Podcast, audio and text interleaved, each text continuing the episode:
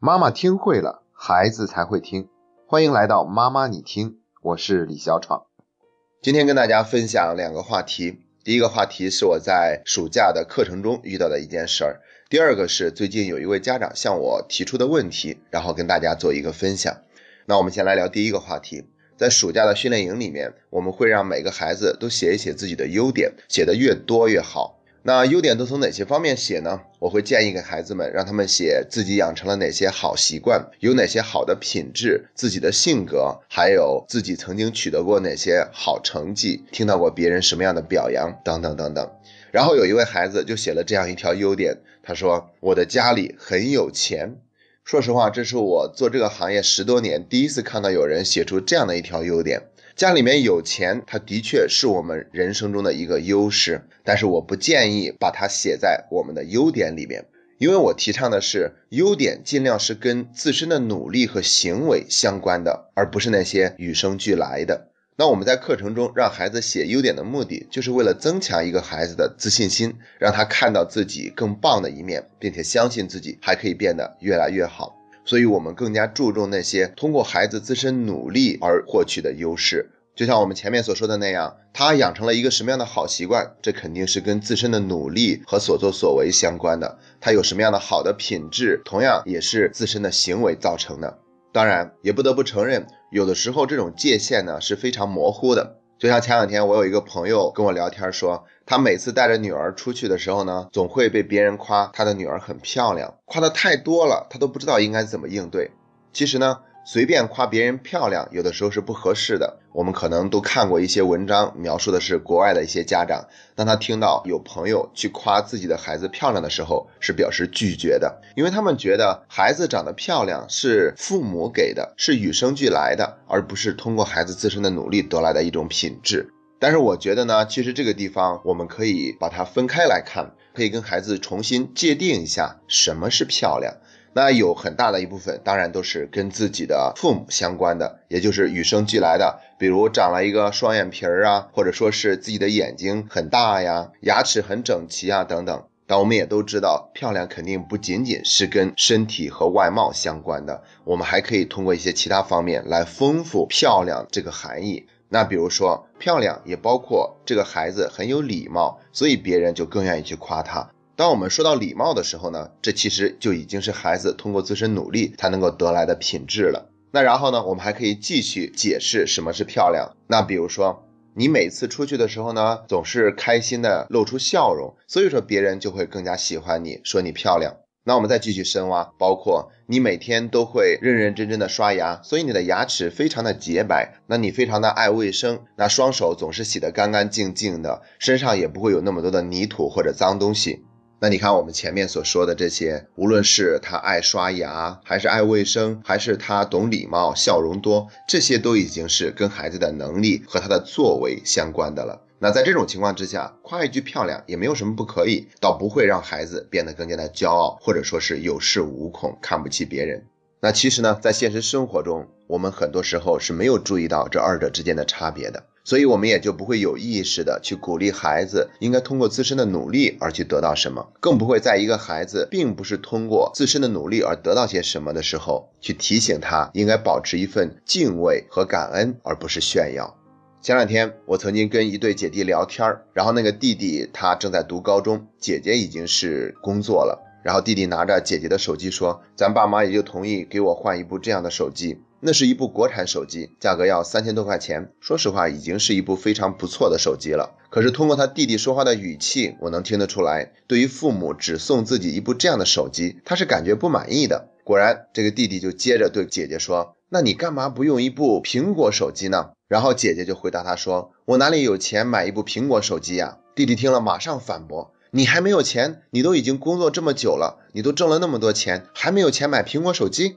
其实他姐姐刚刚大学毕业，只不过是在此之前就已经在实习和通过一些兼职挣到一些钱了。所以在弟弟的心目里面呢，觉得姐姐是有钱的，有钱干嘛不用一部苹果手机呢？那通过前面姐弟的对话呢，我就能够推测得出来，那这个弟弟啊，在家里面享受父母给他的一切，都是觉得心安理得的，甚至觉得还不够。所以呢，对于他爸爸妈妈只同意给他买一部国产手机，他不但没有感恩，反倒还有更多的不满意和怨气。于是呢，我就对那个弟弟说：“你姐姐跟你不一样啊，要知道她的手机都是她自己花钱买的，她是已经挣钱了，而且有钱，但她知道挣钱的不容易，所以她更愿意去省着花。”那这句话呢，我是尽量用平稳缓和的语气说的，但是还是噎住了那个孩子，让他好半天都没有说一句话。举这些例子呢，无非我就是想说，对于孩子，我们可以告诉给他，你有资格拥有更好的，你也值得拥有更好的，但是不等于这样，你就可以理直气壮、心安理得的去花爸爸妈妈的钱，并且要求他们必须得把更好的买给你。更何况，有的时候提出的要求是超出了父母的承受能力的。即便是你们提出的要求，爸爸妈妈有实力能够做到，也愿意去把更好的送给你们，那也没有什么好炫耀的，也没有什么好骄傲的，因为这是爸爸妈妈提供给你的。有本事用自己的努力，用自身的能力去赢得这一切，那才是真正的厉害。接下来分享一个我最近收到的提问，来自于一位年轻的妈妈，她说她在很小的时候父母就离异了，并且各自组建了新的家庭，所以她是孤零零的一个人长大的。她老公呢，父母已经过世了，这就意味着，当他们把孩子生下来以后，就只能是他们小两口亲自来带孩子。她觉得自己没什么经验，带孩子的过程中呢，正好又遇到了一些问题。孩子现在才一岁多，她觉得自己孩子现在学会说的话要比同龄的孩子少一些，所以她就开始怀疑是不是自己没有能力做好一个母亲。正是因为自己做的不到位，所以孩子才会出现了这些问题。在他提问的那个字里行间呢，我都能够感受到一种浓浓的自我怀疑和否定。那其实这才是问题的根本所在。如果他能够把这份怀疑和否定化解掉的话，那可能这个孩子身上的问题也就迎刃而解了。就算是现在那孩子身上的问题，也未必是真正的问题，因为毕竟每一个孩子之间是有个体差异的。就算是学说话慢一些，也是正常的。可是，在这个妈妈看来呢，都是满满的焦虑。那他这样的担心完全是多余的。那我们每一个我呢，其实都是由三个自我来构成的。第一个自我叫做生理层面的自我，也就是说，我们从父母那里继承了什么样的遗传基因，什么样的 DNA。这些 DNA 决定了我们是双眼皮儿还是单眼皮儿，我们有没有酒窝，我们是不是色盲，我们是不是左撇子。生理层面的自我呢，我们是无法改变的。当然了，有的人会说。那我们可以通过整容把自己的单眼皮儿变成双眼皮儿，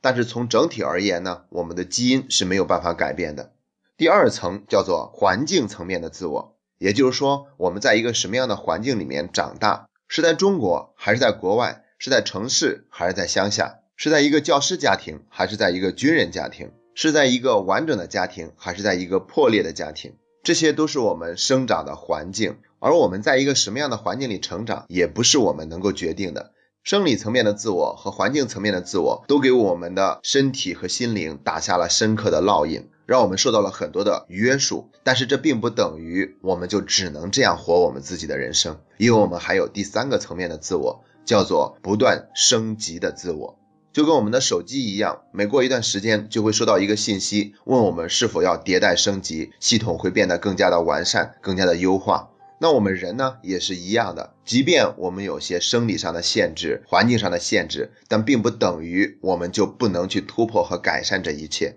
那说到打破生理层面的限制，我们可以聊一聊现存的最伟大的一位科学家，他叫霍金。他所得的病呢是肌肉萎缩，据说是跟遗传有一定的关系。那他得了这样的疾病，全身瘫痪，却并没有影响他成为这个世界上最伟大的科学家。那我们接着讲打破环境层面的限制。其实有很多的名人呢，他们都是生自于离异的家庭，比如说梁朝伟，那他的父母就是离异的，但这并不影响他成为一代影帝，并且呢，现在的婚姻也很幸福。奥巴马的父母呢也是离异的，但是奥巴马却成为了美国历史上第一位黑人总统，而且他自己现在也是一个好丈夫，是一个好爸爸。美国现在的 NBA 当家球星勒布朗詹姆斯。他是一个私生子，甚至都不知道他的父亲是谁。他母亲十六岁时生下了他，但这也并不影响他成为现在的 NBA 第一人。所以说呢，完全不用担心自己童年的经历会影响自己做好一个母亲，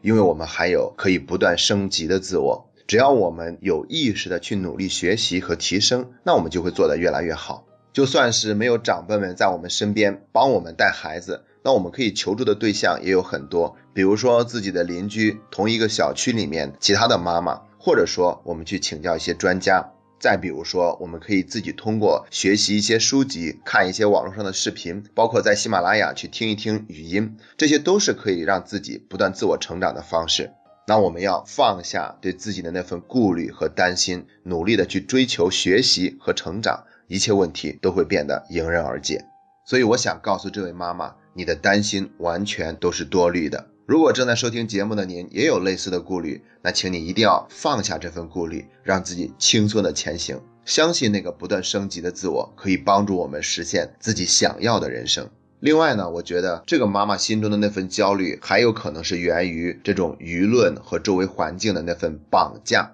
怎么会这样说呢？比如说前一段时间有一篇文章叫做《月薪三万不够孩子一个暑假》。大概讲的就是说，这个孩子暑假期间的开销特别的高，要参加各种各样的特长班，还要参加那种动不动就上万的游学营，所以月薪三万都不够孩子花的。还有一篇文章叫做《职场的妈妈们，你们欠孩子一个道歉》，里面讲的就是因为这些妈妈们在工作，所以没有时间陪伴孩子，那孩子的成长呢就受到了很多的这种打击和挫折，所以应该给孩子有一个道歉。这些文章呢，要么就说的很动情，要么就说的很煽情，所以说它具有很强的影响力，甚至会让很多的妈妈内心产生一种愧疚。但其实像这样的文章呢，他们的观点都并没有什么合理性，他们更多是为了赚取人的眼泪，去吸引别人的眼球而已。月薪三万都不够孩子花，那想一想，在这其中有多少我们是被胁迫的，或者说是为了跟别人攀比，所以才花的钱。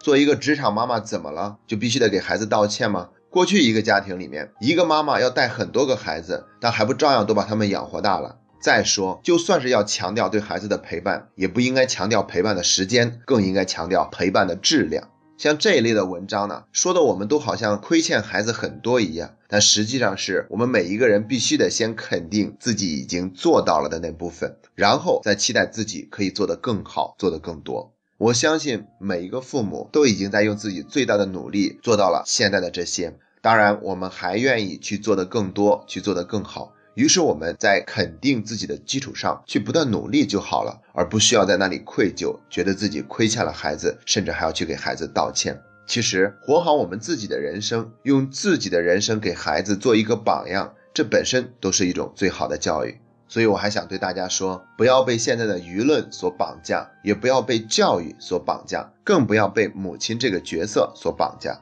一切都需要被肯定，以肯定为前提，然后才可以获得更多的迭代升级和成长。好了，今天的节目就分享到这里，这是妈妈你听陪你走过的第一百三十一天。